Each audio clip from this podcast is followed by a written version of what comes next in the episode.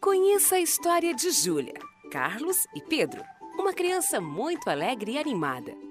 Após o divórcio, Marcos ajudava todo mês financeiramente, mas sempre pagava um valor diferente e tinha mês que até esquecia da pensão.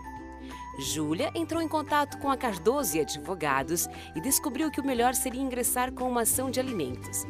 Com a regulamentação da pensão, os valores seriam fixados de acordo com a necessidade de Pedro e a possibilidade de Carlos. Como Carlos tinha vínculo empregatício, a pensão seria descontada diretamente no seu contra-cheque, evitando atrasos e falta do pagamento. Pedro também receberia em cima do 13º, férias e demais rendimentos. Na primeira audiência, Carlos não se opôs à regulamentação e ambos chegaram a um acordo. Eles nunca mais tiveram problemas e a pensão está sempre em dia.